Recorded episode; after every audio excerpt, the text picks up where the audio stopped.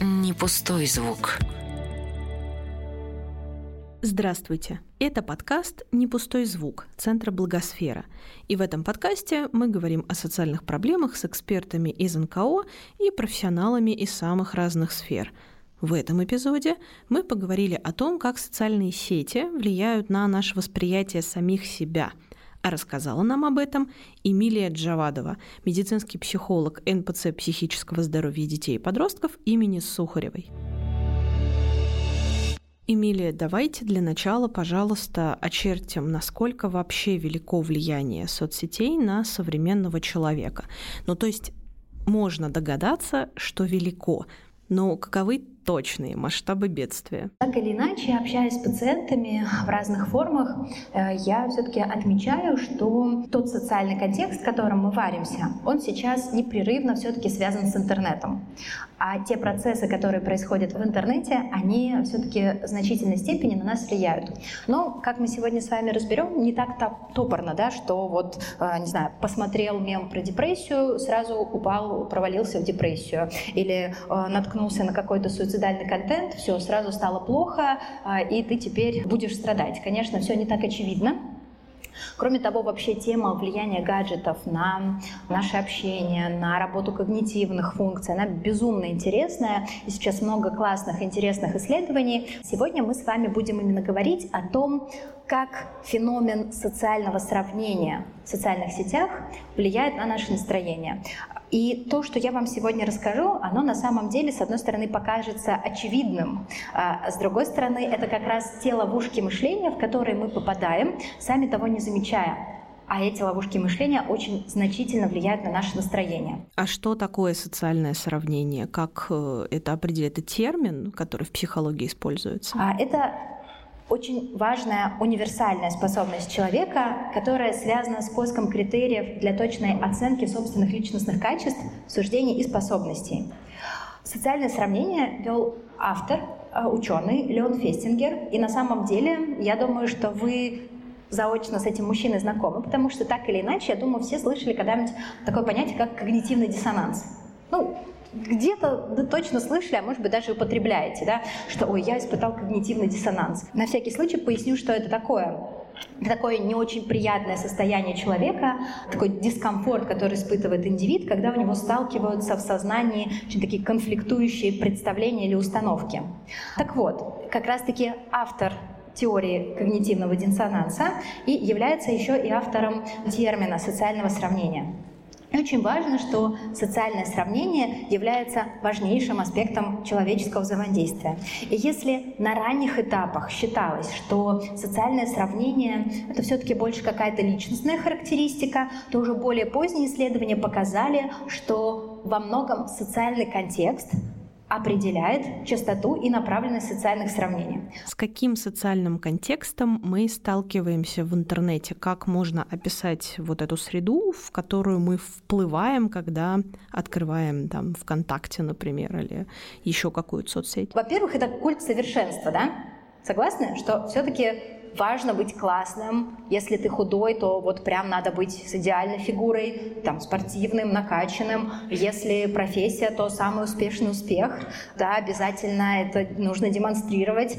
В общем, если ты не достиг каких-то высот, то ты вообще не в тренде. Да? То есть такой культ совершенства — очень важная часть да, сейчас нашей жизни. Кроме того, ну, никуда без социальных сетей. Ну, в большом количестве они присутствуют в нашей жизни запостить что-то в режиме реального времени, поделиться в сторис, где вы сейчас находитесь, быстренько отослать в телеграм-канал, там, не знаю, ваши переживания, твиты и прочее. Ну, в общем, а, неотъемлемая часть.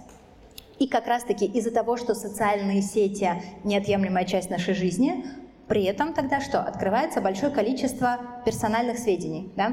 А, и даже если вам кажется, что ну, то вы-то точно ничего не выкладываете, есть такое понятие, как digital shadow, то есть ваша цифровая сеть, то есть что можно на вас нарыть, если вбить там имя и фамилию. Ну, в общем, если постараться, все равно на каждого из вас что-то там можно нарыть, потому что так или иначе многие наши действия в социальной сети, они оставляют разный след. Э, и, к сожалению, не всегда мы можем потом это почистить.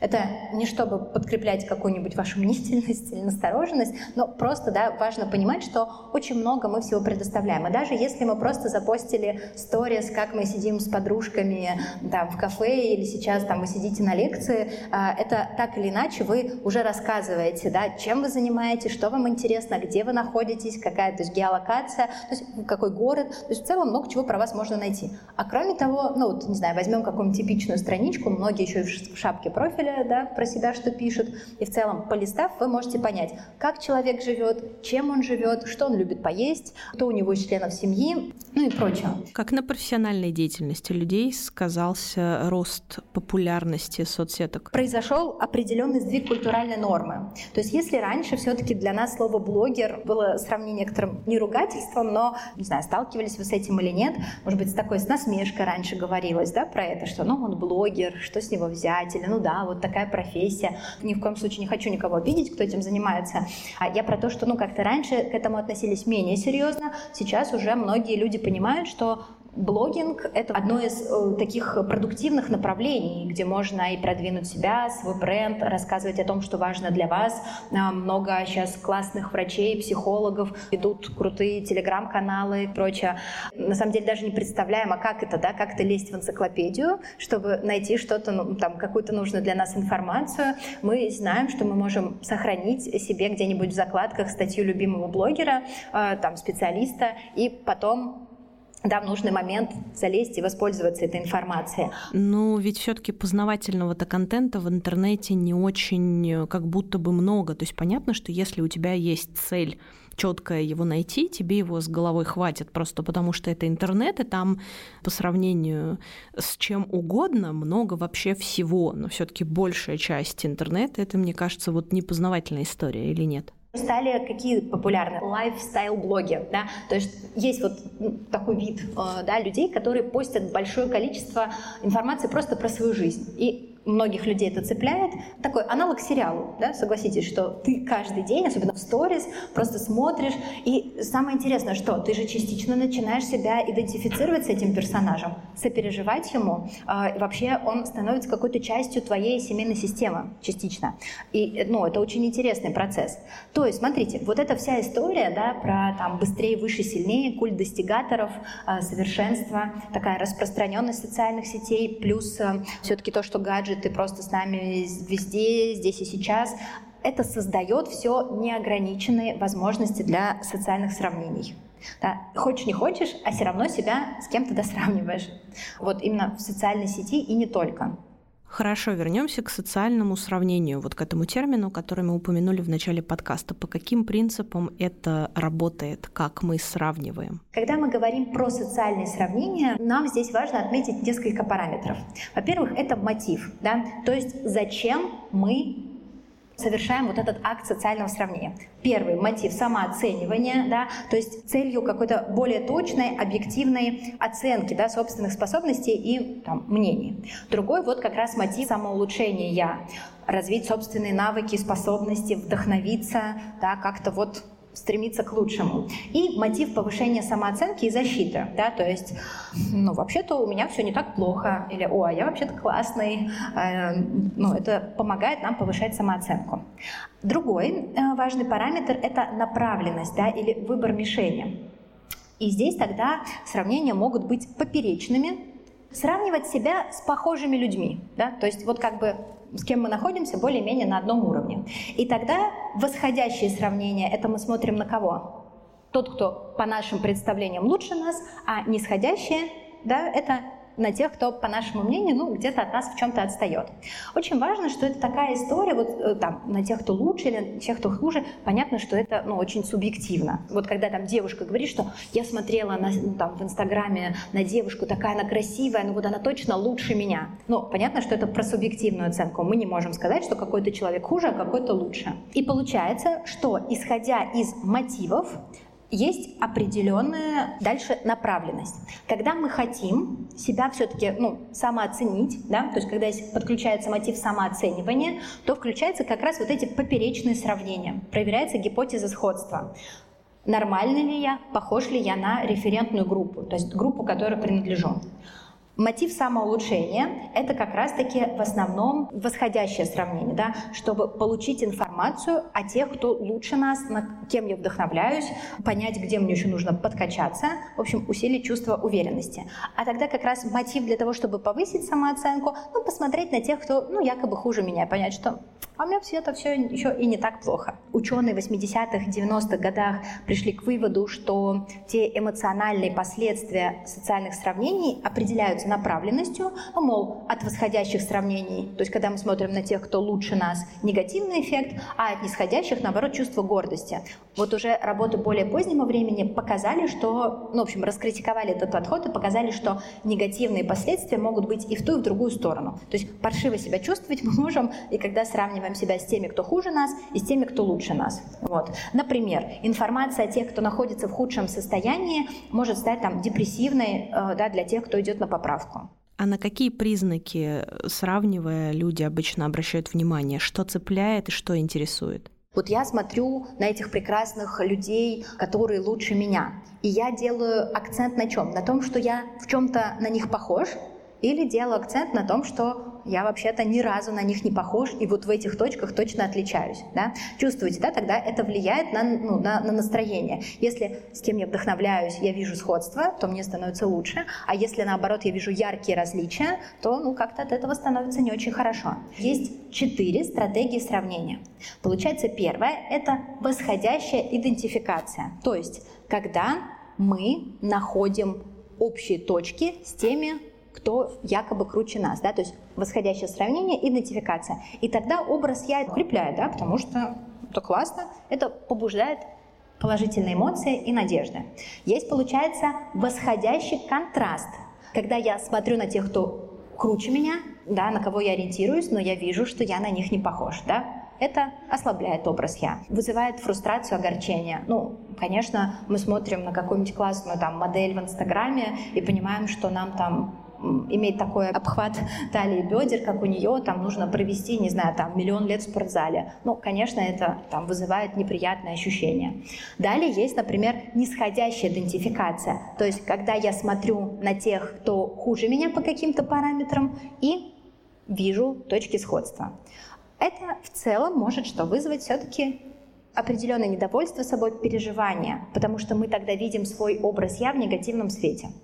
И нисходящий контраст, когда я смотрю на тех, кто хуже меня, и вижу, что я точно на них не похож. Да? Это как раз образ я тогда усиливается, возникает эмоция утешения и гордости. Так в итоге социальное сравнение — это полезно или это не полезно? То есть это та самая причина, по которой нам плохо от просмотра соцсетей, или это норм и причина в чем-то другом. Сейчас находится достаточно убедительных оснований для гипотезы о том, что склонность к частым социальным сравнениям, она связана с широким спектром эмоционального неблагополучия, переживания депрессии, тревоги и негативным социальным эмоциям в виде зависти, ревности и интенсивным повседневным стрессом. И, собственно, почему так случается? Первое — это связано с тем, что когда фокусируется внимание на подробностях частной жизни других участников, это усиливает недовольство собственными достижениями. Взяли 425 студентов бакалавриата, которые посещают занятия по разным академическим дисциплинам. Раздали им анкеты, которые включали э, элементы, измеряющие, сколько они вообще сидят на Фейсбуке, э, какое время проводят каждую неделю, количество людей, которых они зафрендили на Фейсбуке, и восприятие жизни других. И что увидели? Что те, кто дольше пользовался Facebook в долгосрочной перспективе, они больше соглашались с тем, что другие гораздо счастливее, и меньше соглашались с тем, что жизнь справедлива. Да? То есть чем дольше они за этим наблюдали, тем больше казалось, что у других людей трава зеленей и все круче, и вообще жизнь не справедлива. И те, кто проводил больше времени на Фейсбуке в краткосрочной перспективе, то есть каждую неделю, больше соглашались с тем, что другие были счастливее и имели лучшую жизнь. Собственно, э, так статья и называется «They are happy and having better lives than I am. Ну, то есть, что они счастливее и имеют лучшую жизнь. Также нам важно, что чем больше люди используют Facebook, тем хуже они себя чувствуют, и тем больше их удовлетворенность жизнью уменьшается со временем. А, тоже это исследование 2013 года, а, показало, да, что Facebook влияет на то, как люди ежеминутно чувствуют себя, насколько они удовлетворены своей жизнью. Обнаружили, чем дольше используют, тем хуже самочувствие. Также важно, что некоторые люди, они склонны сравнивать себя с другими, испытывать более сильное падение вообще самооценки и повышение уровня депрессии при просмотре профилей других пользователей. И также более сильное чувство одиночества, более сильное падение положительных эмоций. Это как раз было на примере использования Инстаграм. В 2020 году было исследование. Связь между воздействием социального контента, представленного на Facebook, и негативными психологическими последствиями. Здесь что интересно, участникам исследования было предложено посмотреть либо свою новостную ленту на Facebook, либо страницу на Facebook, но которая лишена вот этого всего социального контента. Ну, то есть кто когда отдыхал, как поехал в отпуск, с кем общается, и вот, вот это вот все. И полностью измерить самооценку и депрессию. Участники, которые просматривали свою новостную ленту на Facebook, сообщили о более низкой самооценке и более высоком уровне депрессии, чем те участники, которые просматривали страницу с несоциальным контентом. Вот. А, и тоже, да, чтобы не было идеи, там, что это, например, только на, в США проводятся такие исследования. Вот, к примеру, исследования в Германии показали, что пользователи социальных сетей завидуют другим, а это приводит к снижению уровня удовлетворенности жизнью. И пятая часть событий, которые вызывают переживание в зависти респондентов, как раз происходит в контексте Фейсбука. Ученые обнаружили вот как раз, что пятая часть событий вызывает переживание зависти. Это фотографии путешествий, отдыха, сведения социальных взаимодействий и картины семейного счастья. Вот, например, исследование из Пакистана. Они изучили 469 пользователей тоже на, на Фейсбуке и обнаружили, что социальное сравнение вызывает чувство зависти, и зависть бывает как злокачественная там, или злонамеренная, то есть, как говорят, черная зависть, да, у нас по-русски, или доброкачественно. Ну, соответственно, доброкачественная зависть запускала стремление к совершенствованию, а злонамеренная, ну, там написано, что вызвало негативные сплетни и так далее, но я еще смею предположить, что все-таки очень сильный скачок настроения. Тоже нашла большое исследование, очень интересное.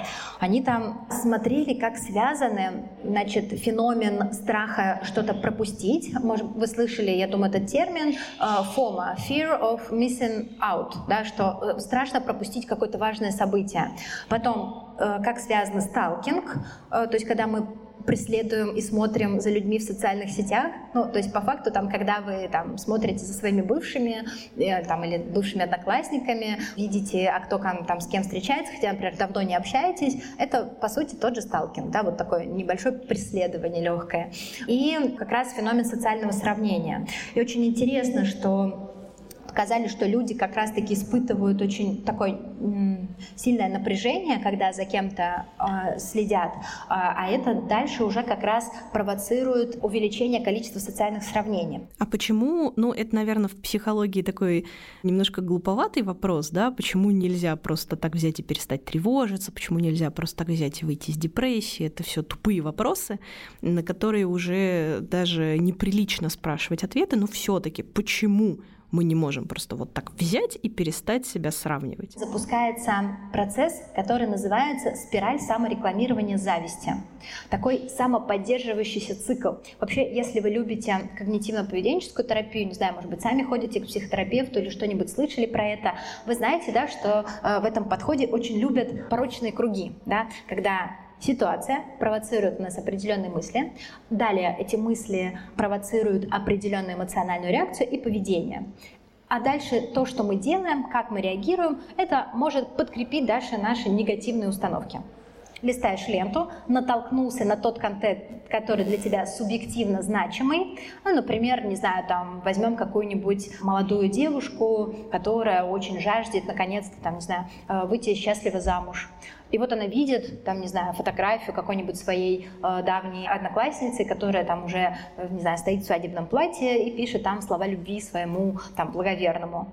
Вызывает это что? Не самую приятную эмоциональную реакцию, да, потому что ты чувствуешь фрустрацию своих потребностей. У тебя этого нет, тебе этого хочется, а у кого-то это есть. То есть вот оно, провоцируется социальное сравнение, и здесь в данном случае какое у нас? Восходящее, потому что мы как будто себя сравниваем с теми, кто по этому параметру лучше, чем мы. Это вызывает тревогу, фрустрацию, стыд, зависть. Еще больше сравниваем, мы лезем к ней на страничку, мы начинаем еще смотреть, а что там еще у нее есть. А, ну конечно, она же универ еще хорошо закончила. Ну и вот, и с родителями у нее нормальные отношения. Вот какая красивая фотка там предновогодней фотосессии у камина. Ну, я сейчас беру очень такие стереотипные примеры, шаблоны, но я думаю, вы дальше это можете на какой-то там свой личный опыт наложить примеры. И, соответственно, с этой фрустрацией, с этим эффектом надо как-то справиться. Ну, куда это деть, да? И одно из самых таких частых стратегий, которую мы часто неосознанно используем, это компенсаторное поведение в той же социальной сети. Выложить, как у нас все классно. Ну да, конечно, мы там, вот эта же девушка, да, она, конечно, не выходит замуж, зато там, не знаю, с профессией у нее все классно и с карьерой. Да, она там, не знаю, выложила, как она сегодня э, классно отработала и как у нее все хорошо. А потом эту фотографию натыкается какая-нибудь другая девушка или другой там мужчина, у которого как раз-таки с семьей все хорошо, а вот тема карьеры страдает.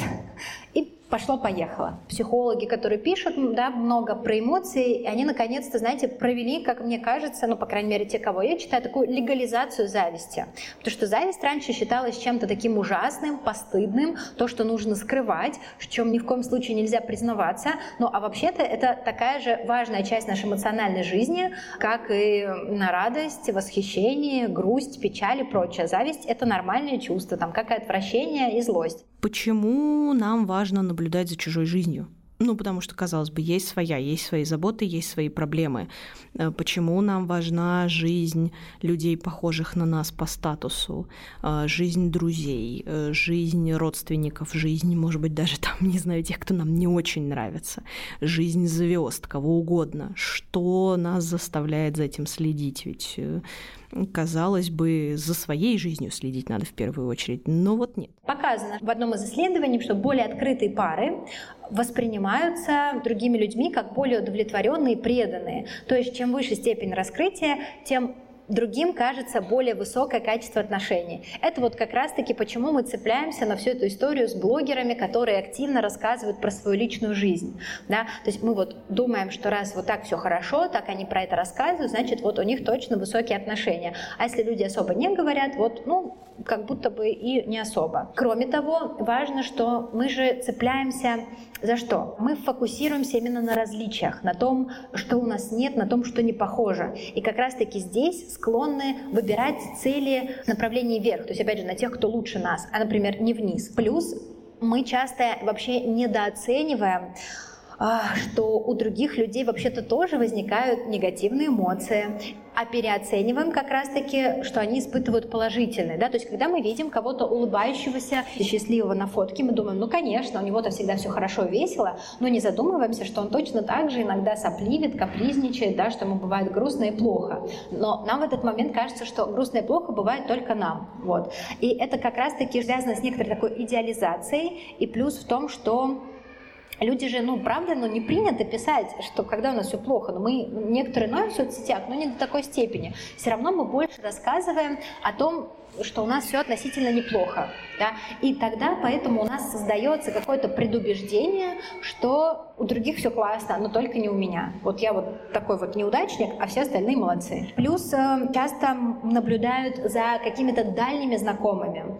И тоже происходит такая идеализация. Но это мы про близких друзей знаем, что да, конечно, у них там правда классная семья, но ну вообще-то там, да, есть свои трудности. Или да, конечно, мы видим красивые фотографии, там, не знаю, этих пухлых розовощеких младенцев, но мы знаем, например, как близкой подруге не просто дается родительство, тяжелая лактация и вообще там склонность к послеродовой депрессии. Но в Инстаграме про это не показано, но мы так в целом это понимаем. А когда смотрим, например, на какого-то дальнего знакомого, мы эту информацию игнорируем, потому что мы не знаем, как у него и что проходит. Или там, не знаю, вы видите коллегу, который там выставил фотографию, что его там повысили. Ну, и вы знаете, как ему это тяжело далось. Когда вы смотрите на какого-нибудь дальнего знакомого, где он выкладывает, не знаю, там супер пафосную фотку там на фоне Москва-Сити, мы думаем, ага, ну классно это, да, конечно, не то, что я, а я вот такой ленивый, да, и, в общем, дальше вызывает много неприятных эмоций. Вот. И Интересно, что пользователи склонны приписывать положительный контент, как раз-таки представленному на Facebook, личности других, а не ситуационным факторам, да, что это не повезло, там, не родители классные, там, еще что-то, ну, то есть такая предвзятость по переписке это называется, а, особенно тем, кого не знают. А как раз-таки, когда с ними неудачи случаются, то объясняют это через личные а, процессы. Вы уже упомянули про образ тела тоже прозвучало в принципе как термин. А как соцсети влияют на него? Это, кстати, актуально не только для девушек, хотя мы больше говорим про женщин, но вообще-то и мужчинам тоже достается. Особенно сейчас в последнее время, я не знаю, как вы, дамы, но я очень много натыкаюсь на все эти красивые видео, там, не знаю, каких-нибудь пожарных, э, там сейчас очень модно вот эти профессии выкладывать, где там такие все красивые, накачанные, или тоже модная эта тема про турецкие сериалы, если тоже вот вы, как бы те, кто в теме, они понимают. Но опять же, мы-то такие смотрим, восхищаемся, и сами еще ругаемся на мужчин, что ага, а у нас там наше тело объективизируют, выкладывают, значит, красивых моделей, на моделях смотрят, а мы-то обычные женщины с обычными фигурами, нам-то как? Окей, возвращаемся вот к этим видео, про которые я сказала. А как среднестатистическому обычному мужчине тоже вот это все смотреть? Ну, наверное, это вряд ли положительно влияет на его образ тела. Да? Он там, может быть, тоже пытается бегать, там, ходить в спортзал, а может быть, не может на это найти время, но он все равно не выглядит как этот накачанный человек из ТикТока. Ну, потому что там, скорее всего, очень много в это вкладываются и занимаются только этим. Да? Но это же мы игнорируем эту информацию. Мы в моменте только видим идеальную картинку и чувствуем себя плохо. Соответственно, дальше это влияет негативно на наш образ тела. И в Инстаграме здесь больше как раз вот этих рисков, потому что что? Там только фотоконтент. То есть если на Фейсбуке, ВКонтакте, в Одноклассниках вы увидите, особенно в Телеграме, это просто еще пелена текста да, и размышлений, то в Инстаграме это в основном только фото. Да? И очень много связано с телом. То есть, опять же, происходит вот эта объективизация. Мы фокусируемся слишком много на каких-то телесных проявлениях. И это опять же, вызывает тоже недовольство своим телом. А у знаменитого патопсихолога, профессора Албарисова Холмогорова было исследование про фитнес-марафоны. Взяли девушек, 112 участниц от 18 до 35 лет, и они все являлись подписчиками э, различных фитнес-блогов в социальной сети Инстаграм. Кто-то из них еще и в марафонах участвовал. И, значит, что посмотрели? Э, что, во-первых, они проводили в сети больше времени а, и имели значимо более высокие показатели требований к своему телу и неудовлетворенности им, а также более выраженность симптомов эмоциональной дезадаптации и суицидальной направленностью. И интересно, что а, отмечалось повышение уровня депрессии после прохождения этих марафонов. То есть, казалось бы, ты должен чувствовать себя здоровым и классным, а в итоге словил риск депрессии.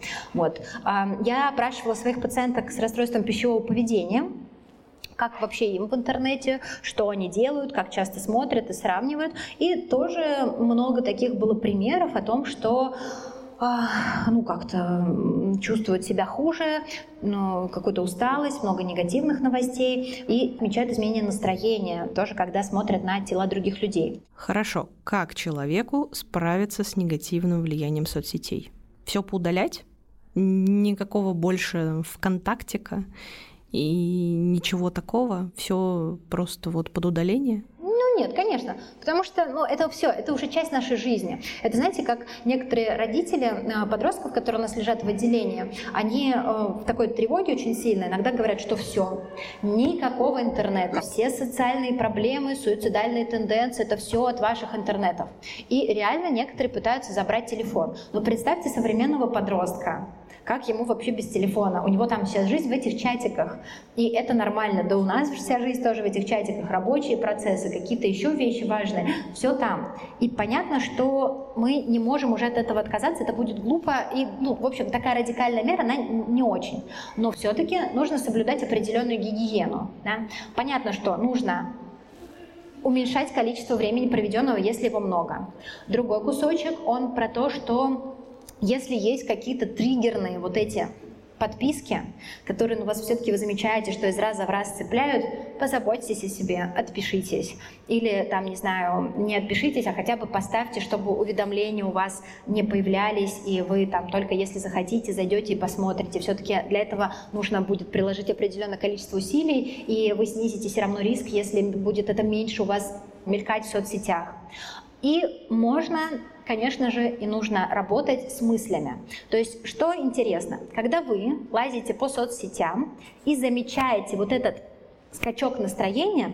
Вот смотрите, это не про то, что все у вас там американские горки внутри происходят да, там, на эффективном уровне. Нет, это скорее всего что-то такое очень быстрое, молниеносное, но при этом значительно влияющее. Понятно, что вы там не расплачетесь каждый раз, когда там что-то увидите, а, хотя и такое тоже может быть, но просто как-то стало не очень по себе. Попробуйте спросить себя, о чем я подумал в этот момент.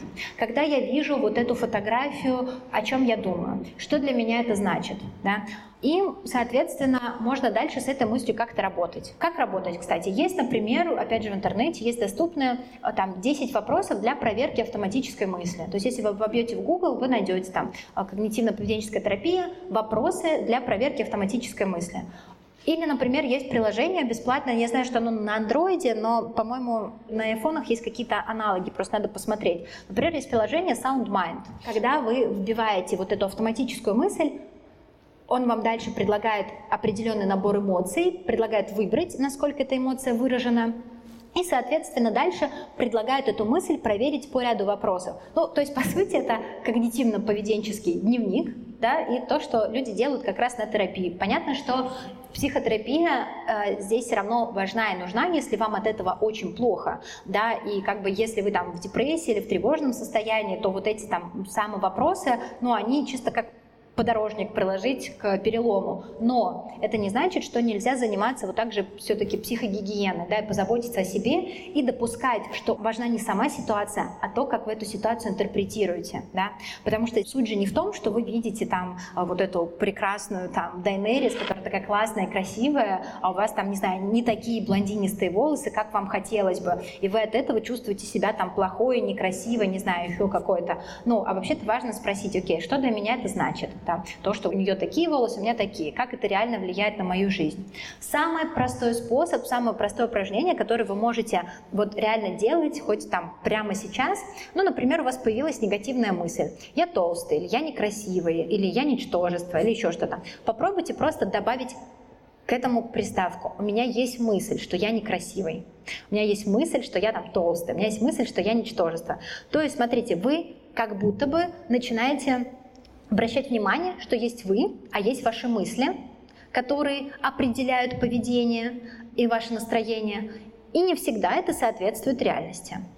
Опять же, это не панацея, это не решит всех ваших проблем, но, например, когда вы очень негативно, например, настроены и там очень сильно себя ругаете, вы добавите, например, эту приставку, вы можете чуть-чуть снизить уровень напряжения. А есть какие-то советы полезные для людей, которые слишком много внимания уделяют соцсетям, чтобы как-то или снизить количество этого внимания, или успокоить себя немножко, да, перестать так э, тревожиться и перестать себя сравнивать бесконечно с другими, понять, что лучше там, не знаю, обратиться к реальности.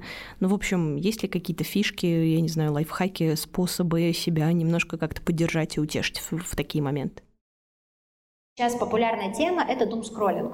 Кратко про него скажу. Да, это когда вы э, бесконечно листаете ленту в поисках тревожных новостей. Вы понимаете, что вам плохо, вы уже прям ну, чувствуете, как трясутся ладони, но вы еще, еще давайте, открывайте, открывайте новые паблики с дурацкими сложными новостями. На фоне происходящих событий, когда у нас есть реально очень много поводов для тревоги, это может прям сильно затягивать. Да?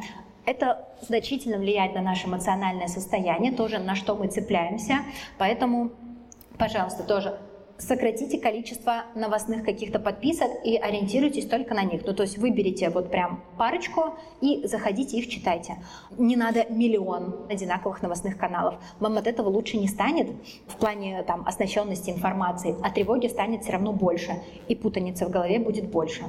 Кроме того, можно прям выделять специальное время на прочтение новостей, да, что вот вы знаете, что вы там в это время зайдете и почитаете. То есть, чтобы не было это бесконечно. Еду в трамвае, читаю, общаюсь с друзьями, читаю, ем, читаю. Нет, всему должно быть время и место. И опять же, если у вас очень сильная такая тревога, а, которая прям накрывает, ну хотя бы договоритесь с собой, что у меня там будет, там, не знаю, 7 часов времени, в это время я потревожусь. Заводите себе таймер и тревожитесь по таймеру.